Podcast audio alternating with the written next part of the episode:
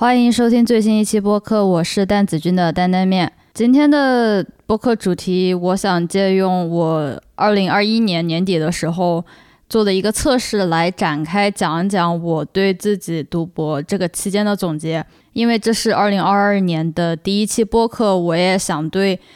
过去的自己做一个小的总结，但是我不太希望。像那种就是把整个我做的事情全部都一一列出来，想做一点点不一样的。今天的这期播客呢，也会涉及到一个很多人时下讨论过的问题，那就是什么样的人，或者说有什么样的性格特点的人适合去读博。这个测试呢，我要聊到的是我在进入公司之后一个月做的，虽然它是面向于呃公司职场的人去。评判说你有什么样的一些品质，你有什么样的一些性格来帮助你提升你的职场表现。但是我认为它里面描述出来的一些性格啊，还有一些反映出来的问题，一些不同的特点吧，我认为算是比较好的概括了我这过去五年读博形成了一个什么样的处事风格和个人偏好。呃，虽然我在读博前没有做过同样的测试，不好直接通过控制变量法来排除说具体哪些点是在 PhD 期间获得，哪些呃素质是在很早之前更早的时间。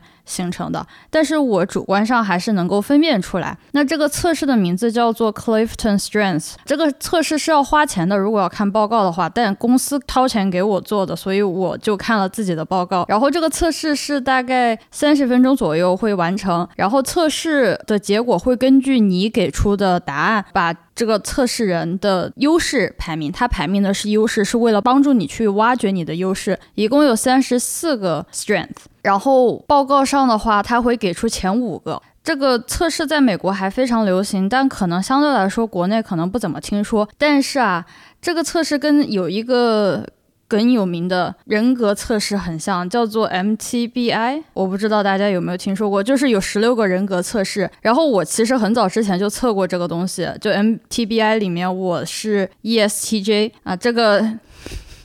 呃，如果大家去了解过的话，就知道 ESTJ 是那种比较偏管理者的一个性格。这个嗯，先说差一点吧，这个 ESTJ 我是在我高中、大学还有我读博之后。都测过，都很接近。ESTJ 这个基本上没有变过，但是啊，我今天的主题还是回到那个 Clifton Strength，因为我认为它更好的描述了工作学习里面会是一个怎么样的人。无论使用什么样的测试，你甚至可以用星座啊，可以用血型各种各样的测试，或者是一些报告来讨论，或者说来了解自己是一个怎怎么样的人。但是它的目的并不是说来框住我这个人是一个怎么样的人，来定义一个人是是一个怎么样的人，它并不是全面的，但。我认为它还是有一定的用处，它的用处是在于帮助别人去了解我在某一个场景下是一个怎么样的人，比如说是在工作场景下是一个怎么样的人，我在生活里面是一个怎么样的人。在我看来的话，读博所处的环境它更像是一个职场环境，而不是一个学校环境。这个可能跟很多人的观念不太一样。我一直认为的是，读博它这个环境已经是职场的水平了。它涉及到的一些复杂性，跟大家平常想象当中的学习成为学生那样的一个环境是完全不一样的。所以我认为这类测试对自己读博也是有借鉴意义的，但是不要全信啊。这个就是我对这些测试的态度啊。然后我自己的报告里面，Clifton Strengths 它从高往低排名，第一个是 Analytical 分析，第二个是 Arranger，嗯，就是安排的意思，第三个是 Individualization 个性化。第四个是 achiever，也就是成就者。第五个，也就是最后一个 learner，呃，学习者，这五点里面有相当一部分的重合的之处，但是我先一一跟大家解释一下这五个优势，它分别代表了什么。第一个是 analytical，呃，顾名思义就是在善于分析问题并且解决问题。那除此之外的话，analytical 这样有这样品行的人的话，通常是形容在工作的场合当中以理性的为主，啊，习惯有条理的去安排项目去解决问题，啊，然后第二个 arranger，也就是。是安排啊，安排的话就是喜欢安排整理，然后他还起到了一些其他的特点，比如说呃，容易跟不同行事风格的人打交道，就懂得如何把不同处事风格的人安排在一起，在一个团队当中工作。然后有 arranger 这个。优势的人是不仅可以看到别人的优缺点，并且能随时体谅到对方的情绪。所以这样的话，可以把工作分给擅长以及合适的人去完成。第三个的话是 individualization。individualization 其实跟 arranger 很像，主体也就是能够体恤、能够体会得到对方其他人有什么样的呃特点啊，有什么样的缺点，然后再把对应的工作交给他。但是在这个 individualization 里面，它有一个更细节，就是它它每一个点下面都有一个更仔细的解释。在这个 individualization 里面就提到说，有这样呃优势的人的话，对。出现的挫折、出现的问题会进行刨根问底，而这个比较有意思。其实我蛮同意的，我很喜欢刨根问底。第四个的话是 achiever，这个很好解释，就是喜欢。呃，以结果为导向，追求成果，追求结果，然后希望可以得到成功的人，这种人的话，就比较喜欢在那种 to do list 上面，就是待完成的事情上面，很喜欢打勾，就是每打一次勾，感觉就非常有满足感。最后一个 learner，也就是学习者，喜欢呃去学习各种各样的东西，比较有求知欲。但是这里的学习并不仅仅是说跟自己呃学习相关的，可能他会去学习一些完全不一样的东西，呃，甚至。有可能跟自己的主业并不相关。好，那这就解释了五个点之后呢，我会把这五个优势转移到读博期间来解释一下，或者说来讨论一下，到底有哪些我认为我是做的很好的啊，能够帮助我准时 完成学业的。我再多说一点，因为这个测试它的目的是。帮助你去挖掘你的优点。更早以前，大概在两千年以前的话，对于美国的职场公司或者说美国的职场文化，他们更倾向于的是说，如果要提升你的表现，你需要去修改或者说去纠正你的缺点。但是大概在两千年初以后，美国的职场文化它更加倾向于是说，去意识到你的优势，并且发挥你的优势。这样的话，你获得的回报会比你仅仅去修正你的缺点要高出很多倍。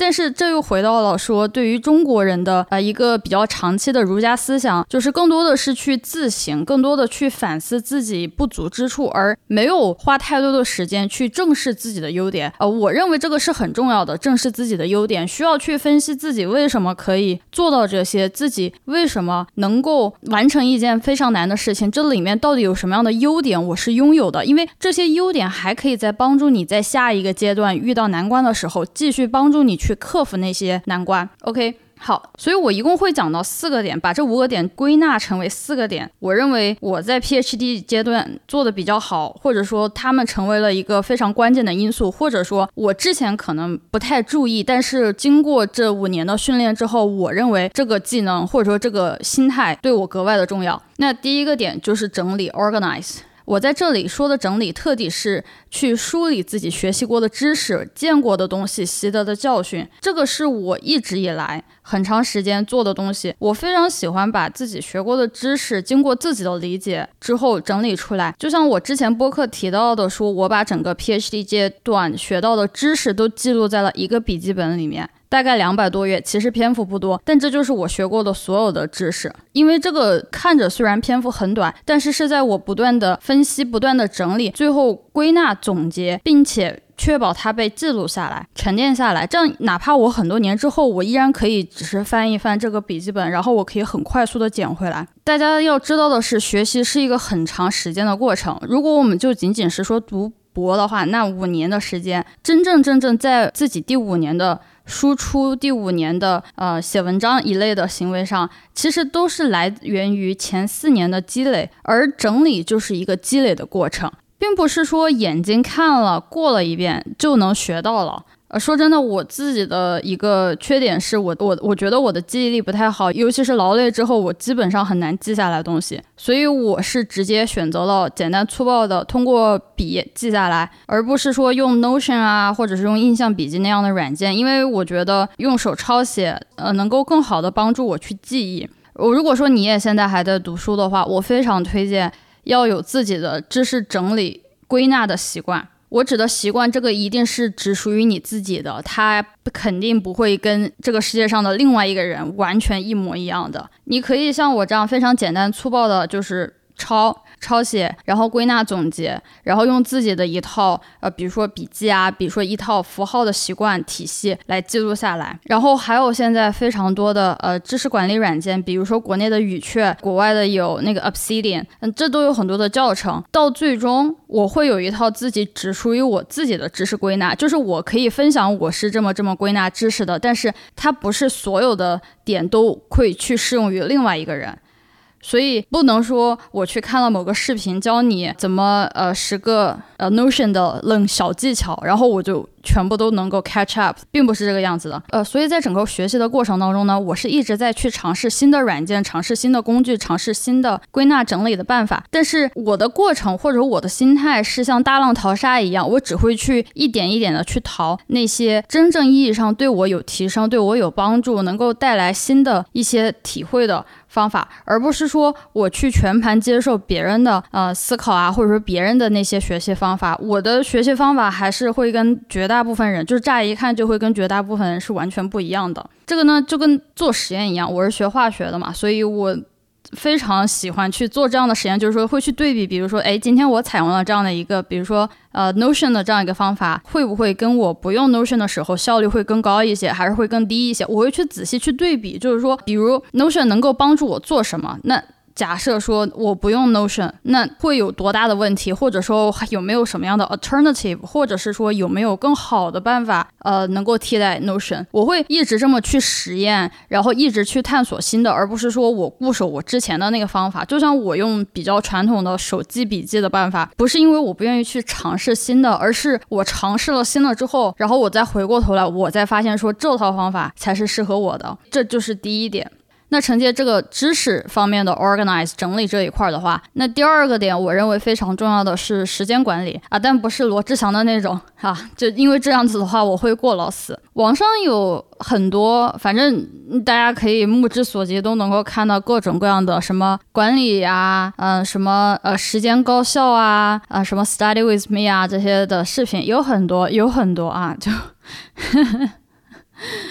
但是我看了之后，我发现没有一个是适合我的，或者说我的思路跟他们不太一样。自己认为我对时间管理算是比较 OK 的，我说不上最厉害，但是我觉得我能够在指定的时间内能完成我该完成的事情，那我就觉得这就很好了。我的核心观念是在这么多年的学习、这么多年的熬夜、这么多年玩游戏的经历之后呢，我自己的一个重点是睡觉第一，玩第二啊，学习或者其他的事情第三。因为我从小接受的教育就是 study hard, play harder，就是学习要学，但是玩要玩的更狠。只能说在休息好的前提下，才可以去保证 study and play。我一直在说睡觉很重要，很重要，很重要，就不停的在讲这个事情，是因为我自己亲身是经历过睡不着的。你绝对绝对不会想去经历那一个很可怕的经历，睡不着，就是你整天整夜你睡不着的经历，那个人会疯掉的。所以在我恢复过来之后呢，我就很清楚这个睡觉的重要性到底。有多大了？因为我高中的时候，大概曾经有两个月的时间是每天只睡三四个小时，那这两个月的时间是天天掉头发啊！这个还没完，这个是十年差不多过去了，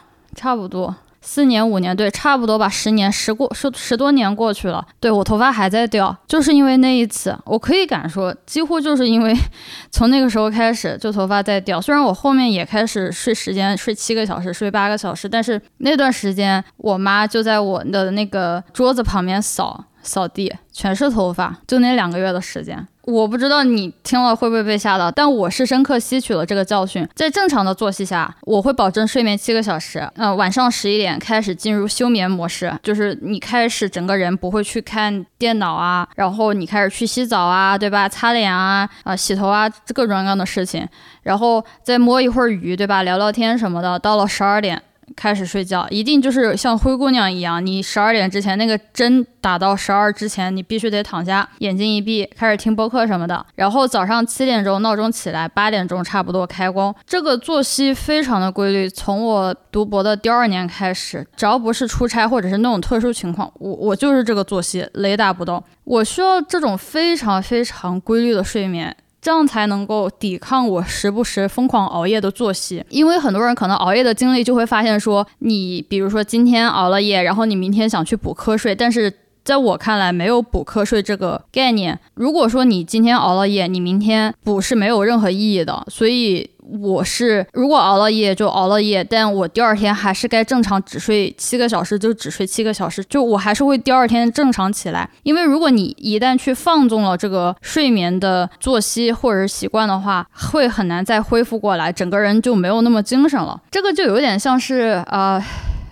学过的高中化学吧，就不知道大家还有记不记得缓冲溶液这个概念。我自己的一个睡觉习惯就差不多，就相当于是利用一个非常非常规律的作息来抵抗熬夜。因为出于工作的原因，我不得不这么去熬夜。但是如果说我有选择的话，我肯定不会这么去做。如果说我有一个非常极为规律的、极为规律，就是你可能这一年。只会在你出差的这个期间打破的话，我可以在非常快的时间内恢复过来。所以我基本上就是熬完夜之后，我还是但凡我可以不熬夜了，我就恢复正常作息，然后我就可以恢复正常作息，我不需要再花多的天数去缓冲这个事情。但这个样子平均算下来，其实就会非常的经济实惠，因为这样的话，我一直都是二十四个小时能够排出九个小时的。呃，休息对吧？然后还剩十五个小时，那十五个小时算下来就会给自己吃饭、锻炼的时间。所以呢，我觉得大概。十到十一个小时拿来学习工作是一个比较合理的时长。那前提这个是你没有孩子，你没有对象啊，这个大家需要清楚这一点。接下来再说，那十到十一个小时都拿来学习嘛？那肯定也不是，因为我们真正可以学习工作的时间绝对会比这个数值再少。比如说就我自己为例，个人认为我状态比较好的情况下，我可能每天真真正正放在学习上的时间大概是八个小时。但这个时候大家还要考虑到一个点是，你要考虑你单。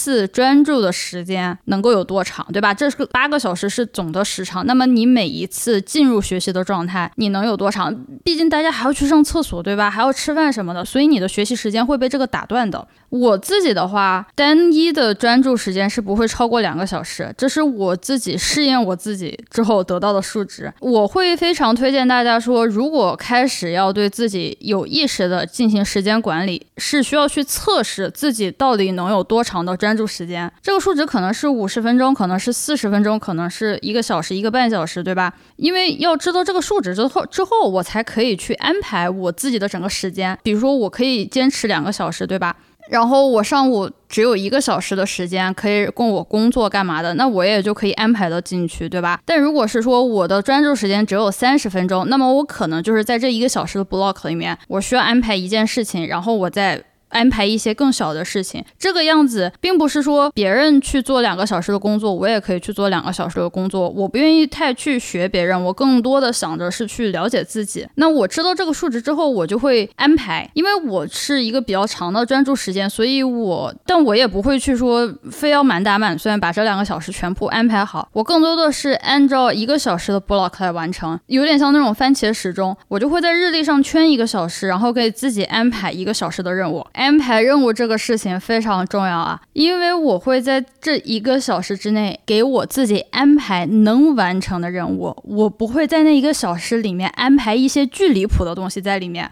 如果说这一个小时之内我安排的东东西是根本我就不能完成的，那我以后也不会去做。那你去做这样的一个时间管理的动力就会被大大的减小。我更多的时候是去鼓励自己，因为我想的是，我设置目标是为了让我完成，不是为了来打击我自己的。比如我会想着说，在写文章，对吧？一个小时之内，我最多只给自己呃设置的目标是写四行，写四行字啊，四行字大概也就三句话。那一个小时写三句话，我觉得是一个还算可行的目标。我不会说一个小时写一段的，这个我觉得。如果你让我写一段，我认为是一个很大的工作量，因为你写文章的时候，你可能会要查资料，可能要去看文献，那这个一个小时是根本就写不下来的。呃，写四行字，差不多三句话，三句话里面，你给你自己查文献，给你自己总结，给你自己去修改语法等等，我认为是一个比较对我来说啊，是一个比较合理的任务。那我这样就一点一点一点的把这几行字积累积累一下，可能两三个小时、三四个小时之后，我就可以有一小段啊，对吧？我喜欢做的是，我把任务细碎化到时间管理这一面，这样我就很精确的知道我这一个小时到底在干嘛。我每一个小时都有一个很明确的目标，比如说我就会想到说，好，这接下来的三句话，我要把这个实验细节敲定。我有一个非常明确的目标，我不会被其他的事情干扰到。因为如果你写一段的话，可能就是一会儿又是实验，一会儿又是目标，呃，一会儿又是结果，可能就会有很多会分散我的注意力。但这一个小时，我知道我很能专注的话，我就只会去想到做一件事情，以及我。个人对时间管理的一个看法是，我得接受一个现实，那就是我是个人，我的状态会有起伏，我的状态会高会低，我会很爽快的承认我自己不行，好吧，然后我就会开始快乐的玩耍。因为我觉得，如果玩的不开心的话，那工作起来就更不会开心。因为工作本来就很难了，呃，有不少那种所谓教你提高效率的教程，就没有告诉过我说我是个人，好吧？我喜欢把我自己当成一个人来看，而不是机器。我做不到每时每刻都很高效。我真正意义上的时间管理目的，并不是去为了高效，而是我把我该学习的时间去学习，我该玩的时间去玩，我该休息的时间去休息。而不是说一味的去追求所谓的什么八个小时能写一篇文章，或者是怎么样的那种东西，那种噱头我其实是不太待见的。然然后第三个，也就是 result oriented，也就是呃追求成果，追求结果。对我来说的话，我有一个非常明确的读博目标，那就是拿到 PhD 学位。我做的所有事都是为了这个目标。那我会根据这个目标反推回去，设置我到底需要做什么样的任务，一二三四五，对吧？然后这样倒推倒推回去，就我能有一个非常明确的逻辑链。那举个例子，我为了能够拿到这个学位，那我得读下去，是吧？大家并不是说是发文章，要听清楚啊。我为了能够拿到这个学位，那我得读下去，是吧？或者说我的看法。不是说能不能够写文章，或者说能不能够发文章，而是是说，我认为在这个课题组，我需要有我的立足之地，我不能被开除，我不能被替代。那要做到这一点，我需要的是我拿得出手的能力，这个就是核心。那这个核心可能。啊，是做实验，可能是发文章，还有可能是其他的。它并不仅仅限于说是发文章，能力的重点不在于它是什么，重点的是在于这个能力在这个课题组里面是不可被替代的。简单说，什么叫做不可被替代？就是说，如果我走了，那这一条支线全部都被终结。就这么简单，这样才能够保证老板不会开除我。我认为这一点是很多人读博没有去意识到的这一点，因为很多时候大家会觉得说，OK，我要毕业，我要拿学位，我就要发文章，巴拉巴拉的，大家都会发文章。实话讲，大家都会发文章，因为大家都要毕业，但是大家就没有想过说发文章才能毕业，但发文章不是一个不可替代的能力，每个人都会发。很多人疑惑的点是发了文章，但是读不下去。但是也有像我这样的人，没发文章，但是我也读下来了。回想我这过去的五年，我认为我有一个非常重要的预判，那就是我在第一年的年底的时候，我就意识到我在读博期间，我真正要培养的是不可被人轻易替代的技能，而不是仅仅想着去发文章。所以我整个读博的期间的思路是践行的这样的一个想法。我知道有很多人读博跟着我是有一样的目的的，或者说一样的想法的，对学术圈没有呃一点点的呃一点点的追求，但是就想拿个博士学位。但是这个时候他们可能就只想到了发文章，但却从来没有思考过发文章跟拿到博士学位，它是不是一个箭头号，对吧？它是不是一个能够充分必要条件？另外一方面来说，为了能够拿到学位毕业。我的下一站是要去找工作，整个这一条思路来讲，是我需要跟老板要去讨价还价，需要有议价能力，所以我更多的想的是说，我拿到了这样的一个不可被替代的技能，我不仅仅是可以生存下去，我甚至是可以跟我的导师进行议价。这样的话，当我选择我要想走的时候，或者我选择我想工作，我选择老板不太愿意让我去选的东西的时候，他可以跟我谈条件，而不是说我只有发文章。因为发文章这个事情，最后是老板具有生杀大权，我是没有任何的议价能力的。这个是很多人从来没有去想到过的问题。感觉老师可能比较高高在上，但是从来没有想到过，说我跟我老师在某一种。层面来说，我是可以跟他平起平坐，甚至是他会有求于我。那鉴于种种，因为我又想要去找工作，所以我在这个期间我去培养了，或者说我会去有意识的寻找一些能够培养职场上的一些技能，比如说项目管理啊，培养跟业界的人际关系啊，种种的一些动机，就导致我去选择了这样的一门很累的技术作为。去读博的核心，一个是我想生存下来，另外一个是这个可以给我培养找到工作的能力。那这在这个过程当中的话，我其实做了很多跟发文章、跟科研无关的东西，比如说有去上一些商业管理的课程啊，有去做一些社交媒体工作的杂活啊，还有一些志愿工作，有很多。面对这些情况大不相同的场景，很多人会觉得很痛苦，因为说我既要去读博，要写文章，要做实验，然后我要做这个做那个，很多人会觉得很痛苦，很多人会觉得说自己没有抓住重点，怎么样的？对于我其实是不一样的，我自己感觉还是比较有意思，因为我就想要去尝试这些。不太一样的东，不太一样的场景。这个就像找工作的时候，我其实去找过非常多的方向完全不一样的工作，比如说研究啊、咨询啊、博化，我都去找过的。对我来说，我其实都可以做得下去，因为我。都乐意去从头开始，因为我知道我的目标是找到工作。我并不在意说我这个东西学起来有多难，有多大障碍，我也不在意说学的有多累，我也不在意说 OK，他这个现在看起来跟我的写文章没有帮助，我我不在意这些点，我在意的是他能不能帮我找到工作。如果他可以，那我就会去学。我在这个过程当中，我积累了非常多非常奇怪的技能点，就你想得到的，你想不到的都可能有。那说的直白一点，就是我可以为了结果，我可以不择手段。当然，就是是 ethical 的呀，不是 unethical 的那种。读博的这个决定是需要勇气来 all in 的，就是你要赌上所有的感觉，你需要一个非常强烈的目的去支撑你的行动，这样才能够保证说，在遇到问题的时候，自己是可以冷静下来想办法，而不是抱头痛哭。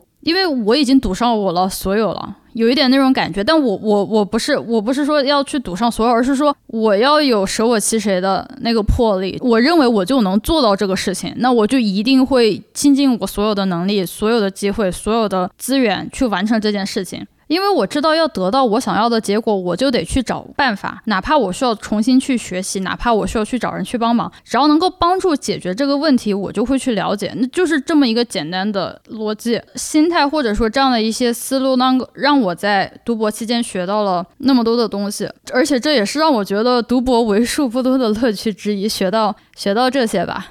总的来说，读博还是蛋疼的，但是学到新的东西，学到自己更多领域内的东西，也学到自己领域以外的东西，是让人很开心的。我不知道大家读博的时候有没有这样的感受啊？实话讲，如果说读博不能够学到这些的话，我觉得我应该是没有办法读下去的。最后一点，collaboration and communication，也就是合作和沟通。嗯，我看到有好多人说自己读博越读越自闭，我反倒觉得读博算是很大程度上提升了我跟人社交的能力。呃，这个能力对我找工作非常重要，因为在工作里面都是团队合作，自己的力量始终是渺小的。读博的时候会要去写基金的 proposal 啊，会劝人帮你做这个做那个呀，然后会天天想着如何把大佬骗上自己的贼船，让大佬给我一起。做课题、做 research 的话，跟别人合作非常正常，而且我至少肯定想着说要跟厉害的团队合作吧，对吧？那怎么合作嘛？那肯定就是卖安利啊！我就需要练就一身光速拉人入坑的能力。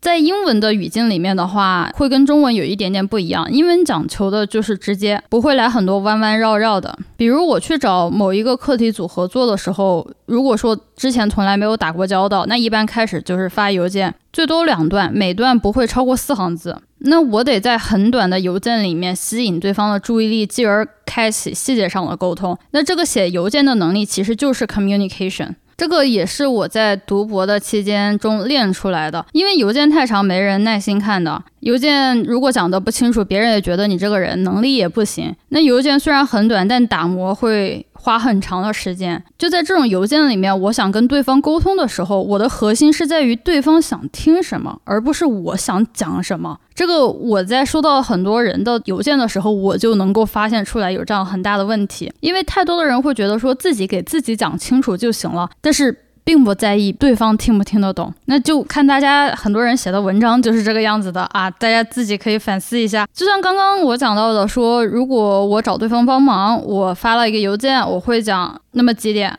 第一，我是谁？第二，我是哪个老师的学生？这个需要自报家门。第三，我需要找您帮个忙。第四个最重要的点，这个事情到位了，你有什么好处？最后一点是最重要的，太多的人忽略掉了。你想想，如果说别人来找我帮忙，那我第一反应是，那你我我凭啥要帮你呢？我从中又得到了什么样的好处呢？做研究不是做慈善的。总体来说，让对方帮我，只可能会有两个动机：第一是共情，第二是共同利益，仅此而已。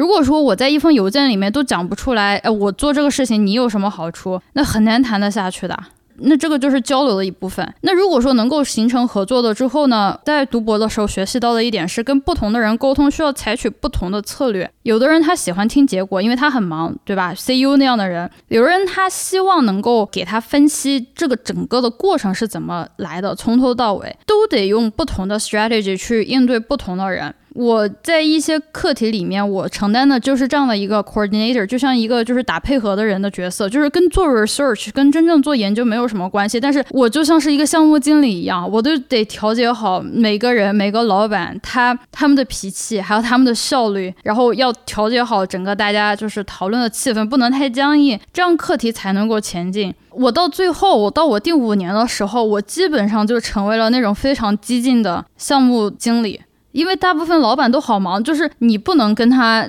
你不能很温柔的跟他讲说啊，能不能下周给我？不，就是我会对有些老板就说，你这个周五再不给我们，那你这个名字可能就没了，就这么简单。或者是你这再不给我们的话，那我们就会换一家合作。但但也不是说所有人你都会去这么讲，有的人你就可能要跟他就 trading 一下，比如说我。周五把这个稿子给你改好，那你能？那你周五也要把我这边需要的部分给我写好。曾经一个课题里面有七个老板，都需要我每一个去协调，每一个去合作，每一个就是去催进度，每一个人去保证说好，那你应该做什么？如果你没有做到如何如何，以及有些时候就是两个导师在同一个课题里面啊发生了争吵，或者是发生了不同的意见，我不能够发脾气，我不能够说等到他们两个自己去解决问题，因为他们两个。人这样僵硬着的话，这个课题就没办法推进，所以我得出面。就是是的，我是一个学生，我需要出面跟这两个老板讲，就说好了，那你们别吵了，就是现在是一个 A B C D 一个解决方案，那你们各退一步，或者是谁能做什么，或者是说 OK，你们如果两个人都不愿意做，那我来做就好了。就我只希望你们看在我的面子上，这个事情了了，然后咱们可以继续下去。就是有时候啊，我就像一个幼儿园班主任一样，要去哄他们。你不哄的话，你不知道怎么这文章能发得出来。我。会觉得说，有些时候我真的我的情绪也觉得很日狗，但是下一秒。